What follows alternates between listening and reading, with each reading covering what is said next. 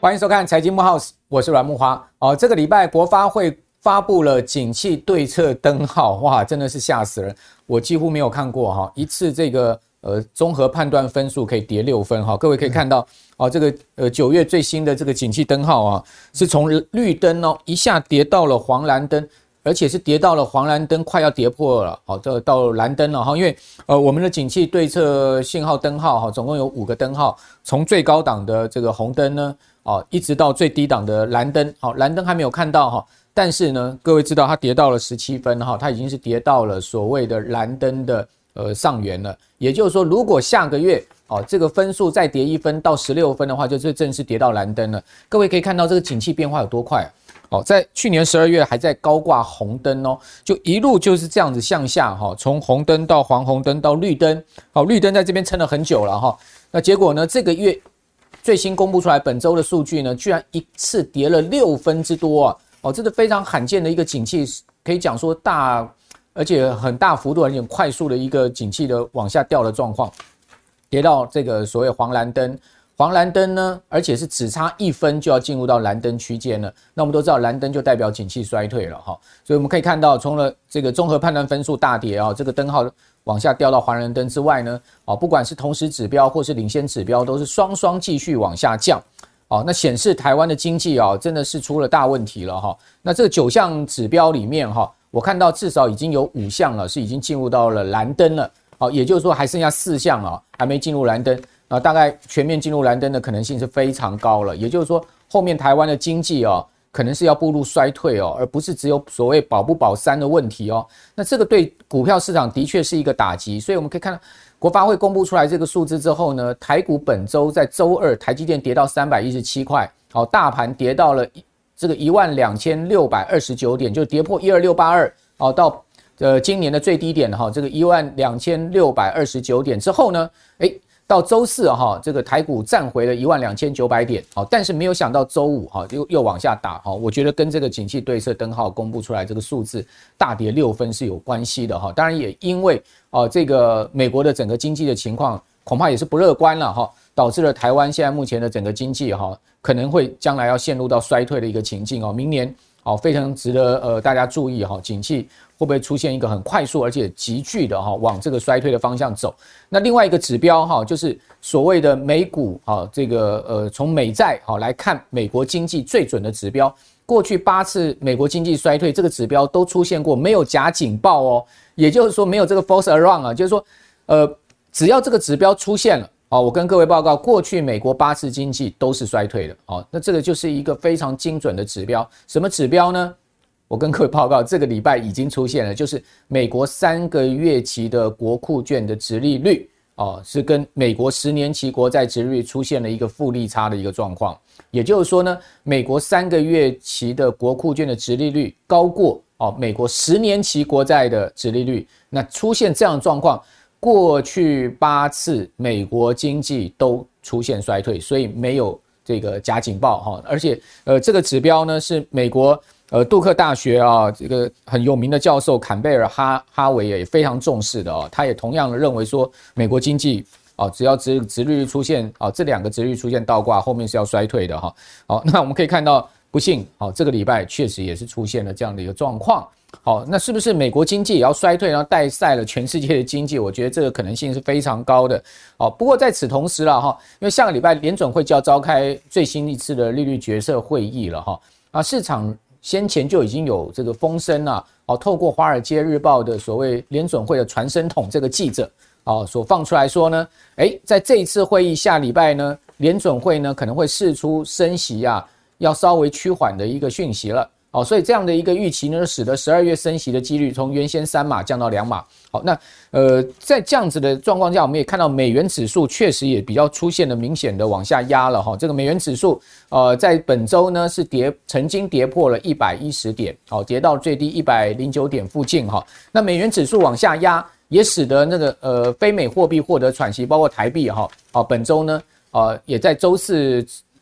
这个周三、周四连升两天哦，升了大概两角左右的回升，也带动台股哦出现了连两红的一个行情哦，就是说从周三开始到周四，台股的反弹是伴随台币的一个走升，那这个主要原因是因为美元的走弱，而美元的走弱是主要原因是因为哦这个美国联准会。哦，这个有可能会放缓这个升息的脚步。那这当然，美国联准会放缓升脚步的原因，就是因为美国经济要衰退。好，这一连串的鸡生蛋，蛋生鸡的关系啊，一连串的因果关系，跟各位做一个解释。好，不过我们可以看到另外一个很重要的台股指标，就是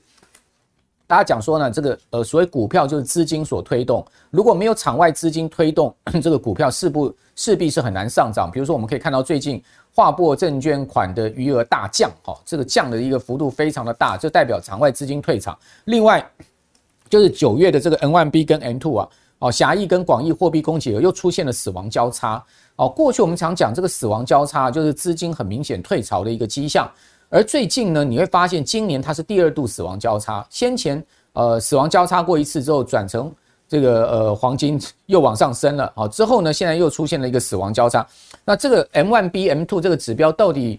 呃还是一个有效观察台股的指标吗？好，以及呢台股到底什么时候才会真正的落底？一二六二九是不是真的是底部呢？跌破一二六八二，好，这个台股呃是不是真的是一个相对的低点呢？好，我还记得啊，先前呃杜金龙杜大哥啊接受媒体访问的时候曾经讲过，说一二六二九非常重要哈。这个台股爬了三十年才爬上了里程碑哦，不能跌破了。跌破的话，台股可能会一路跌到明年的总统大选前呐。哇，那这个压力很大，所以台股看起来是不是还没有触底啊？哦，那但是短线有没有反弹的机会？我们今天请到了技术派大师啊，杜金龙杜大哥来到我们的节目现场，呃，本尊来了哈，一次跟大家说 说明白了，大家就不用再去看什么其他媒体，就看我们财经慕 House 就对了。好，杜大哥你好，哎，慕驊兄，各位观众大家好，好。那杜大哥，这个您先前接受媒体访问的时候有讲过一二六八二不能跌破吗？对对对，哇，共估了，跌破了，诶？理论上，因为这一波修正的时间要比较久了，好，所以一二六八二是一个所谓的心理关卡，好，那诶，它大概诶这几天的盘盘中跌破完又又拉上来，好，那其实我个人是对盘势的话是估。这一波应该有二十六个月的时间了，哈，就是说到后年总统选举的时候才真正的一个底部，哈，所以诶，现在诶先跌到这个一二六八破完以后，我们希望这边看有没有一个所谓的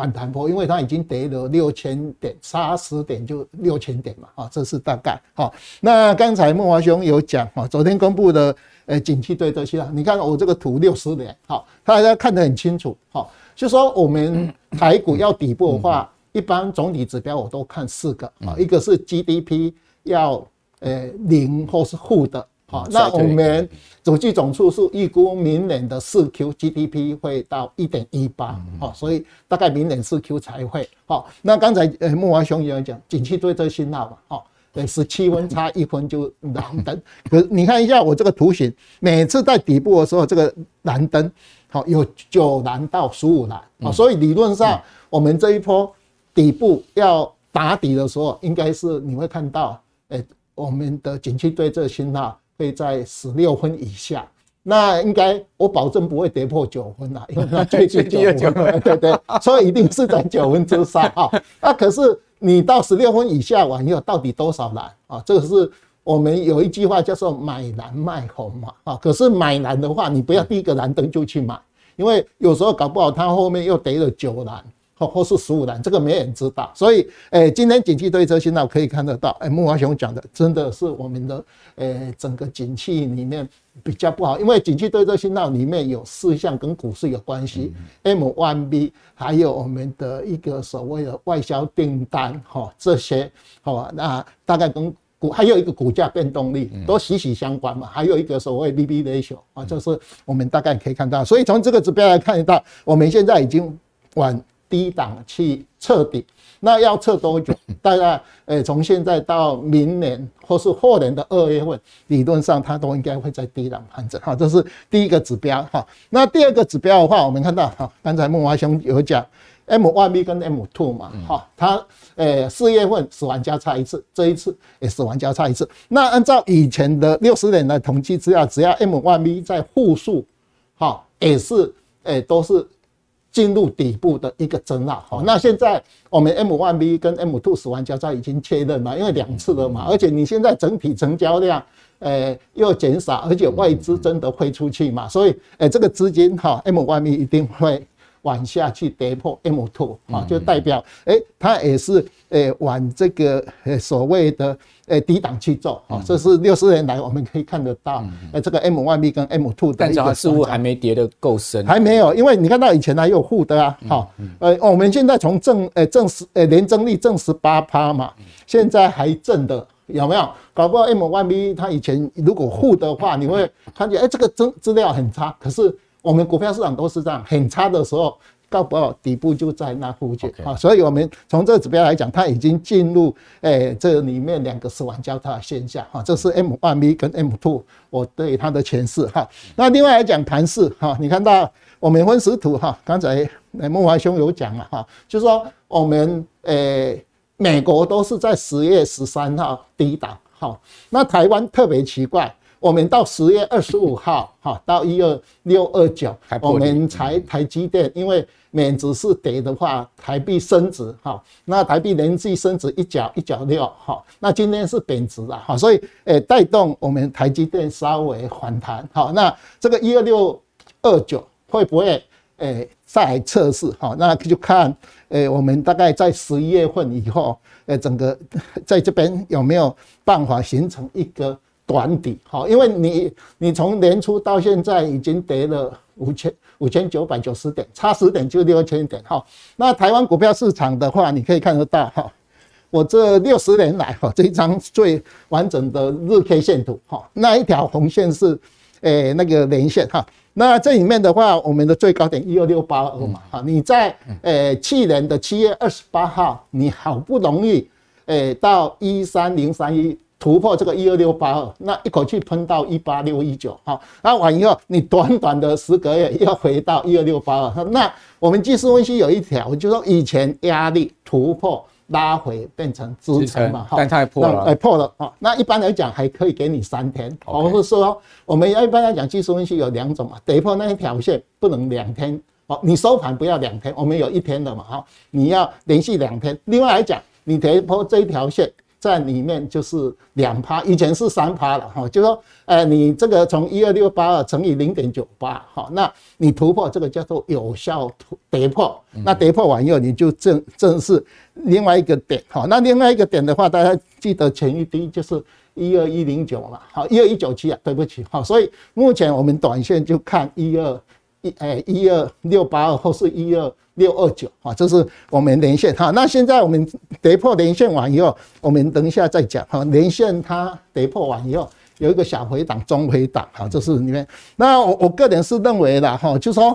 呃，我们现在第一季也跌，第二季也跌，第三季也跌，而且第三季跌很多，所以呃，我们台湾呃季 K 线按照季 K 线来讲哈，连续整年度四季都跌。只有在民国五十四年、六十三年、一百年，好才会整年度的季 K 线。我们用季 K 线，因为我们七八有小反弹嘛，对，所以季 K 线假设现在十月份的，诶诶，这个月跌嘛，好，那你会不会在十一、十二到明年一月份，诶有反弹？哈，就有一个弱势反弹了，哈，那这样的话，你就会诶按照以前的统计资料，哈，在我们四 Q，诶大概一诶民国一百年以后，只有两次是第四季是跌的。那其余大概有九次是涨的哈，那这边是不是会跟的美国十月份做一个反弹？因为美国十月份道琼涨十趴嘛，那标普跟费半大概涨三趴到五趴哈，那台股相对非常弱势哈，这是我们按照四 Q 里面啊，第四季会不会有一个弱势反弹？因为我们十一月二十六号是诶六都选举哈，那美国这一次再涨这一次的话，就是十一月八号，它不是其中选举嘛哈，大概那现在看起来好像十一月三号美国调利息，十一月八号它其中选举好像民主党应该不是很理想，看起来应该很很多人认为对，十一月份初搞不好美国又诶砍一下哦，那这个这个去做一个一个回答啊，这是我对整个盘势的一个看法。好。那综合刚刚杜大哥所讲的哦，就是说，呃，大盘真正要落底，应该有四个很重要的讯号，对不对？第一个就是说，我们可以看到，呃这个景气对策灯号要进入到蓝灯，蓝灯啊，但蓝灯记得哦，可能下个月就变蓝灯，但是蓝灯。过往的经验是有可能是九蓝灯或十五蓝灯，灯，没人知道。哎，没有人知道，这个也很难猜测。也许它就五颗蓝灯就结束了啊。但这个东西很难预估。那也就是说呢，绝对不会是只有一颗蓝灯就对了。对，没有，没有以前没有。这是一个很大很重要大盘要落底的讯号，就是说进入到蓝灯。第二个 GDP 要到衰退了。哎，对对。啊，第二个 GDP 要衰退。那还有其他的这个几个指标，就是那个经济对对那个 M1B 死亡交叉。刚才我讲是出口跟外销订单互的。对。那我们出口已经负的嘛，外销单。单也负也负的，这两个已经符合。好，所以呃，外销订单跟出口都变成是衰退哈，这也符合了。另外还有一个指标，就是这个指标的最后一个指标呢，就是 N1B 跟 N2 死亡交叉。那今年已经两次，大概也符合。哎，对，符合。哦，只不过就是说，呃，到底呃这个蓝灯会多长啊？所以也就是说，我们现在可能要做一个比较，如果说要买股的话，要做一个比较中期的打算。好，就是也许我们就是说，哎，未来一整年景气是衰退，一直可能要。呃，这个真正要跌到明年的总统选前或后年的总统选举了，对不对？对对对，是有这样的一个可能性。那至于说空间跟幅度，这等一下再请教呃杜大哥了哈。就是说，呃，现在目前看到整个状况是这样哈。那短波段我们可以看到今年的低点一二六二九哦，是目前的一个波段的这个低点，会不会跌破呢？好，观察。另外一个就是一二六九一二六八二跌破了之后呢，刚刚杜大哥也讲说，是不是深度跌破两趴？哦，你去。呃，一二六八二去乘以呃这个零点九八。哦，就是那个指数，如果说再跌破的话，那就是一个所谓的呃下要要要再往下走。就看到那个一万一千多点，哎，下一个低档是一二一二一九七，一二一九七，因为我们一二一九七跌到八五二三就喷出去，所以在呃长期的 K 线里面，下一个就是一二一九七。好，一二一九七大概就一万两千两百点附近了。好，那可能就是说一二六八二如果真的是有效跌破的话，你就下一个阶段看一万两千两百点附近。那事实上，那如果是这样的话，台积电三百七十亿势必不守了。这等一下我们会请教杜大哥台积电问题，因为听说杜大哥最近要解定存啊。买台积电啊，哈，好，这已经通过这个太座夫人的一个同意啊，解定存买台积电哦。这个等一下告诉大家哈。同时，哦，呃，这个四个指标大家都知道了，那这个波段的现在目前的位置也知道了哦。那另外，我们就刚刚杜大哥也讲到了，说有可能第四季会出现一根这个反弹啦，弱势的反弹，因为毕竟哈。季 K 线要连四黑的几率很低，哦，过去六十年台股的历六十多年台股的历史经验也就三次，三次对对，哦，所以还是有了，还是有哈，但是几率很低，呃，二十年才出现一次嘛，都平均来讲的话是这样嘛，好，那几率很低，好，有没有可能第四季稍微拉了一个红 K 棒，好，怎么样？好，这个当然关键在哪里呢？关键就在 bias，就乖离实在过大哈，因为呃，到这个礼拜我们可以看到台股加权指数哈，对大大这个年限的乖离一度是达到了二十趴以上。哇，这个很罕见，就是 bias 年限二十趴以上哦。我们可以看到过去的历史经验哈，这个只有三次哦，就跟刚刚讲说，呃，，GK 线连四黑只有三次是一样的意思啊，就是台股六十几年的经验只有三次，嗯，大盘会乖离年限达到二十趴以上。好，那这一次呢，我们也看到，好，到十月二十七号啊，乖离年限是二十点四一趴。对，那回顾过去二十年呢，台股大盘乖离年限这个二十趴的三次呢，之后的一个月。哦，之后的一个月平均都是这个上涨的几率是高达百分之百哦，那也就是说，只要乖离年限达到二十趴，哦，乖离年限二十趴，哦，那后面就是一定会涨。那这一次还是同样的情况会出现吗？诶，孟华兄，诶，我什么不多啦，统计资料 是是是，你看到我这个是六十年来的 bias 哈，我是用季线啦，哈，有的用年线，我等一下再讲哈。你看到这个沪乖离二十趴。以上就是超卖期嘛，哈，它跌的几率就剩下一点三六，好，那记者是写百分之百啦，我比较谦虚一下，就九十八趴会涨，哦，就是我我们还是有黑天的啊，所以，诶，理论上，诶，连这个跌破连线，就代表说这一年之间你买的比它诶便宜，以前现在十趴刚好两只跌停板了，哈，所以这边是应该是所谓技术分析叫超卖期，而且你看到我们现在日 K 线。在十五以下钝化的十几天，昨天好不容易勾上来，今天又下来啊！这是我们从这个连线的 MAS 哈。另外，我还有一个统计资料，大家看这个表哦，就说我有一本书叫技术指标哈，它做六十年的统计，就说我们跌破连线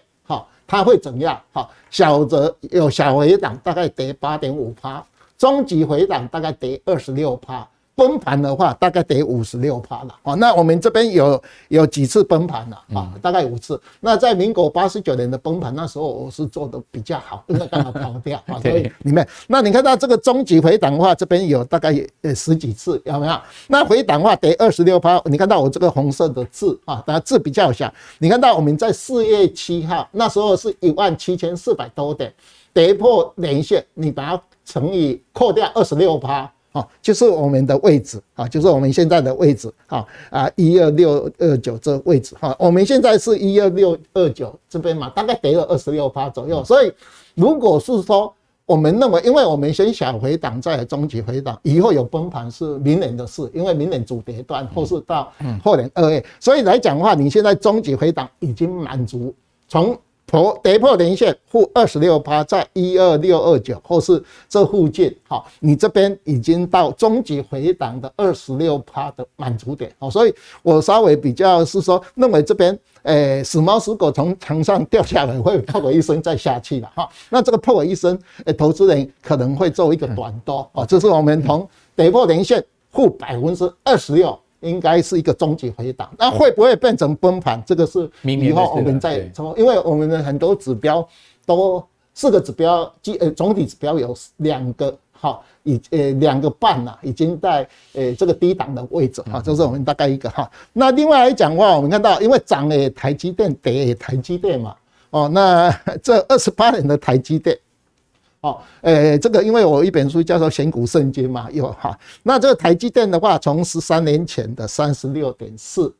好涨到年初，诶六八八，哦，那这一次回档到那一天是三百七十，啊，三百七十的话跌了大概三百多块，好，那我们从纯技术分析来算，你从三十六点四到六八八，涨了六百一十六点多，回档零点五的位置。嗯，好，扣掉三百多块，大概是三百六十二块。哦，那也差不多，差不多哦。所以，我为什么呃我会去解定存，想要来买 啊？这个是其中一个。因为大家去看另外一只股票叫联电，对，联电从去年的呃从十块钱涨到去年的九月份涨到七十二块，它涨了六十二块，它回零点五的位置，好，刚好在三十。都那不，那这一个月十月份的联电是强劲反弹啊，所以联电是诶、欸、那时候大家很看它衰的嘛啊，就是说因为生产市场，可是联电就是因为先从九月份先跌，那台积电是从今年的一月份开始跌嘛啊，所以联电做反弹。那台积电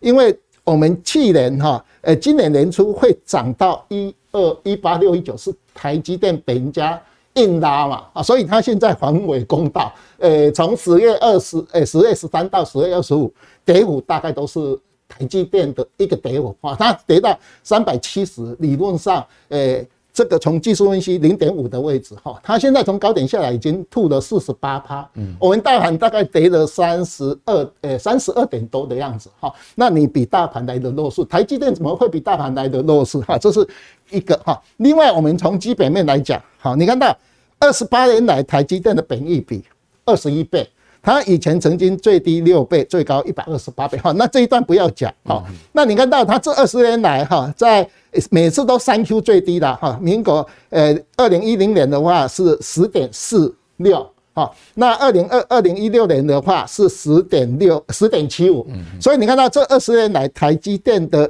比较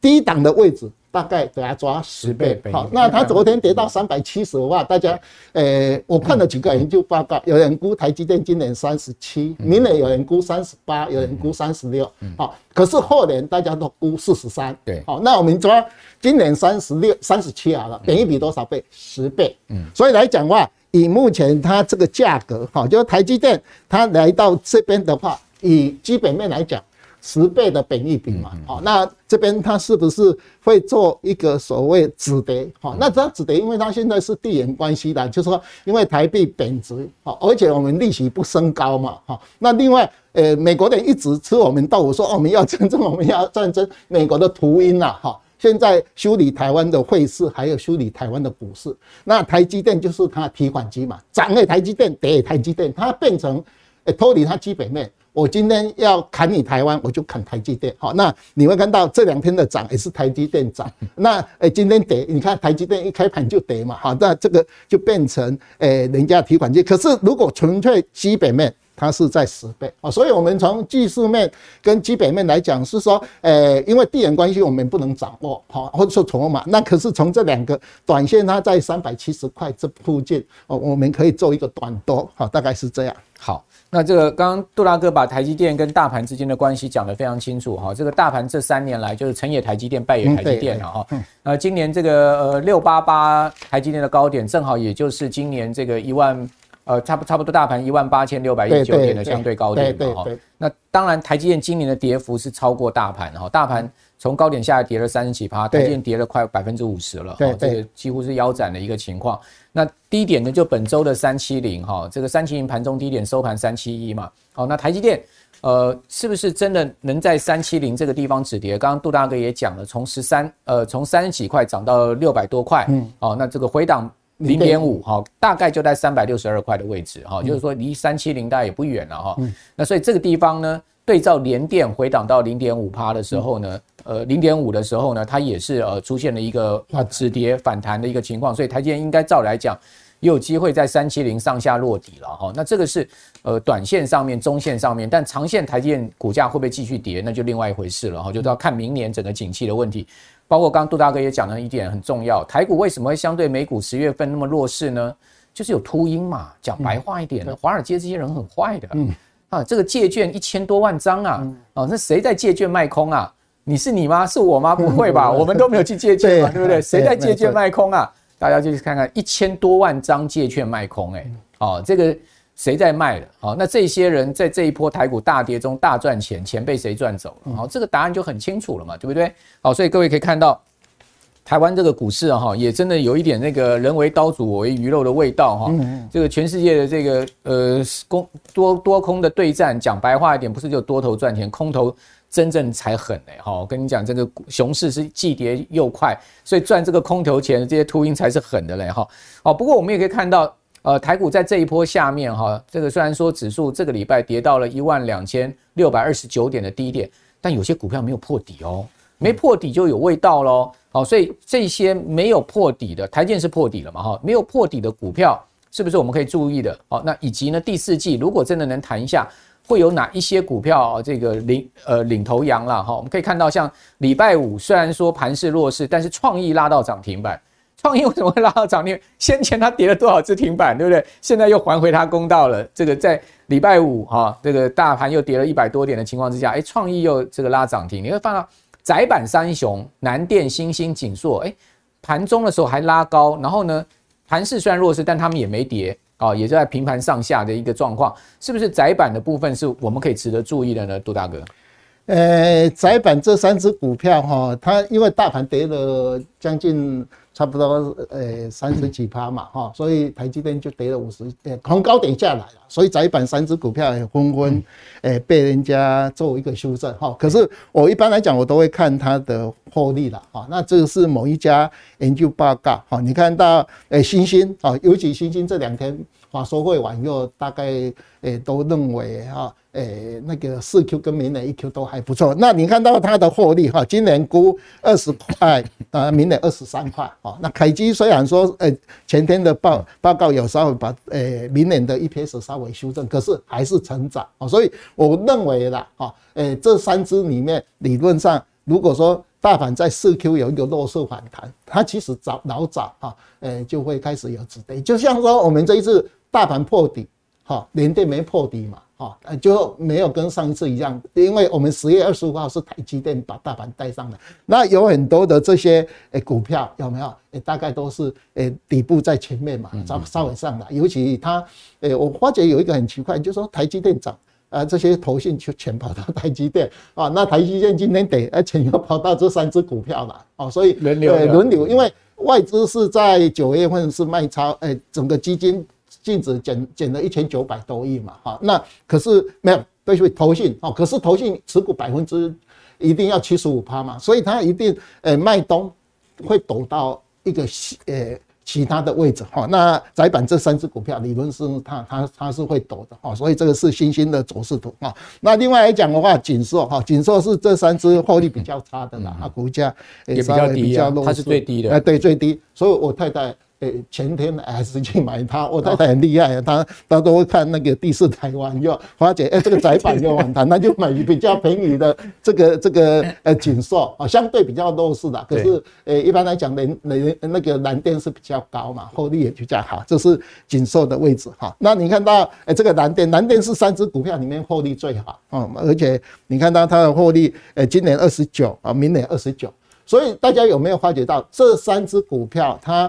我们现在股票会跌的话，就是说今年获利衰退，明年衰退会更多，这个股票一定会，诶，到做大的修正。好，那这三只还好，今年还有小，那明年都还成长。对，那大家 EPS 还能增长，三只都成长。所以理论上，人家大家看在盘跌中间，你钱要躲，也要一定要看的。所以你稍微看一下，明年获利还好的，你当然躲到那边。理论上，万一真的盘。哎，这边不好，或是在跌的时候，你其实你的底部已经先对哎见底。哦，这是我们大概选股的时候大稍微就是说他们在跌也有限。哎，对对，因为毕竟你可以看到像获利嘛，获利。南电的股价从最高点的这个将近七百块，对不对？对呀，哦，从从刚天回到两百块，对呀，甚至跌破跌破跌跌到这个跌跌跌破两百块钱哈，这个真的是跌得很惨。大家可以对，大对不起，EPS 还可以三十块的，大家可以去看一只股票，大力光。有没有？大力光不是先跌吗？跌跌到一百多、一千多嘛，对，后来大力光呃九月份、十月份有没有？对，就开始强劲反弹，这些股票也是一样，对，就说有的人先腰斩，大盘跌了，呃，像台积电现在从高点下来是五十趴，有的人就已经老早就呃先跌到那边的嘛，好，这是我们在选股里面你要考虑到，有的是呃像我们去年。四月份是面板见高点，呃，航运是呃是七月份，那个联电是九月份，台积电是今年一月份见高点，所以以后回来的话，一定也在不同的股票会在不同的时间落地。好，大家选股一定要考虑这个所谓顺序。好，我更正一下啊，这个呃南年联呃南电哈最高是六百零九块，我这个是除权还原的价格，除权还原的哈，对不起，六百这个呃等于说。全息还还回去，因为六百零九跌到一百七十七点五哈，它其实早就腰斩。对呀，对呀，对，而不止腰斩，腰斩还要打折。对，然后呢，EPS 也没明年预估也不会衰退啊，而且还高达三十块钱哦。那像这种公司呢，你会发现它最近他们股价就不太跌了，好，就开始有一点比较明显的这个领先大盘见底的一个味道哈。那当然，呃，窄板。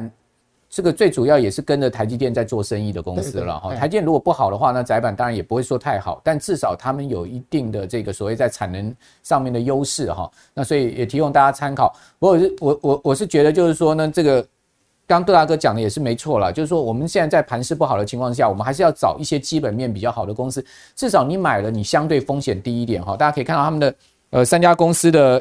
营收啊，我们这边也有列出来给大家看一下，九月。哦，星星是一百三十五点四二亿哈，景硕是三九点一二亿，南电是五十九点零七亿，然后月增哦，哦这个呃星星达到十一点六三帕，哦南电呃景硕是一一帕多的月增，南电有将近这个二点六帕的月增，好年增的幅度呢，一个是四成，一个是呃十六帕，一个是三成哈，而且这两家就是景硕跟南电都是创新高的哈，景硕是创历史新高，好南南电是连续四个月创新高。那前三季的营收哦，也都是呈现季增哦。那另外呢，我们可以看到，呃，在年的年比的部分呢，同样也都是营收还在继续在往上增加的一个状况。所以从营收的角度来看，以及刚刚我们看到杜大哥所提供的法人报告哦，EPS 明年的预估来看，其实这三家确实有条件了哦，像相对他们的这个股价能领先大盘，相对止稳，我觉得也确实有条件，同时也是法人现在的避风港就对了。不过。你也不要去追高，好，基本上它如果大跌的话，你再去考虑嘛，好，那它它会跟台积电轮动就对了，让大家可以把这个绝妙的地方讲给大家听。好，那最后这边要请教杜大哥，就是说这种价值股现在是不是一个买点？我们可以看到 这个 Michael Berry 啊。他其实是一个大空头啊，就是那个 Big Short 啊，大卖空电影的主角那个基金经理人，他最近反倒是看多价值股啊。他说，诶，最近美国的价值股有点像两千年那个呃科技泡沫那时候的一个好像要起飞的一个味道。我不晓得，呃，杜大哥您怎么看？当前这个所谓的价值股，因为我们可以看到很多很多台股过去所谓的价值型的股票都跌得非常的深哈，甚至台泥我们讲说它都跌破三十嘛，对，台泥很少见到二字头的，对，哦，那这个是不是一个所谓的价值买点呢？台米这几天开始在涨哈，我们上那个 要要涨，因为它要发行那个呃电子哈。那刚才我们稍微澄清一下哈。这个联联电呃那个蓝电的话，我的 K 线图是除权对数还原图哦，所以大家会看到那个高低点跟你手上的不一样，就是说，我们技术分析要把它价那个价格还原啊，所以投资人如果你看到哎这个我们价这个资料为什么跟你的套牢位置不一样？因为它是用除息对数还原图把那个前值把它还原回去啊，这是我们稍微澄清一下哈。那我们知道哈，呃价值型哈。我记得我在民国九十一年写了一个价值型分析的书啦，因为我每次写书都是空头市场的底部 哦，所以对于价值型我大概有稍微收集哈。那我们看一下，诶，道琼这一百二十年来也是这一次也回了二十几趴了哈。那十月份它是强劲反弹哦，为了选举了哦，所以诶道琼也有诶做哈。那其实诶我在写价值分析的时候。诶，它里面标普哈，因为美国都用标普，标普有一个标普成长股，对，标普价值型好。那这个三十几年来，大家用价值型的报酬率跟成长型的报酬率，理论上成长型会稍微比较高一点，可是要看你评估的时间。像说现在，诶，去年评估一定成长型比较好，因为整个大盘收最高嘛哈。那现在做大幅修正。就会价值型稍微比成长型来的大哈，尤其呃，经常举一个例子叫巴菲特的，呃，巴菲特我们都知道他是用成长价值型去选股，可是每次在呃那个科技股涨的话，巴菲特的绩效不好，可是等崩盘完以后，大大家就会说，哎，巴菲特还是保不到位了，因为为什么？因为那时候价值型的报酬率比成长型来的高哈。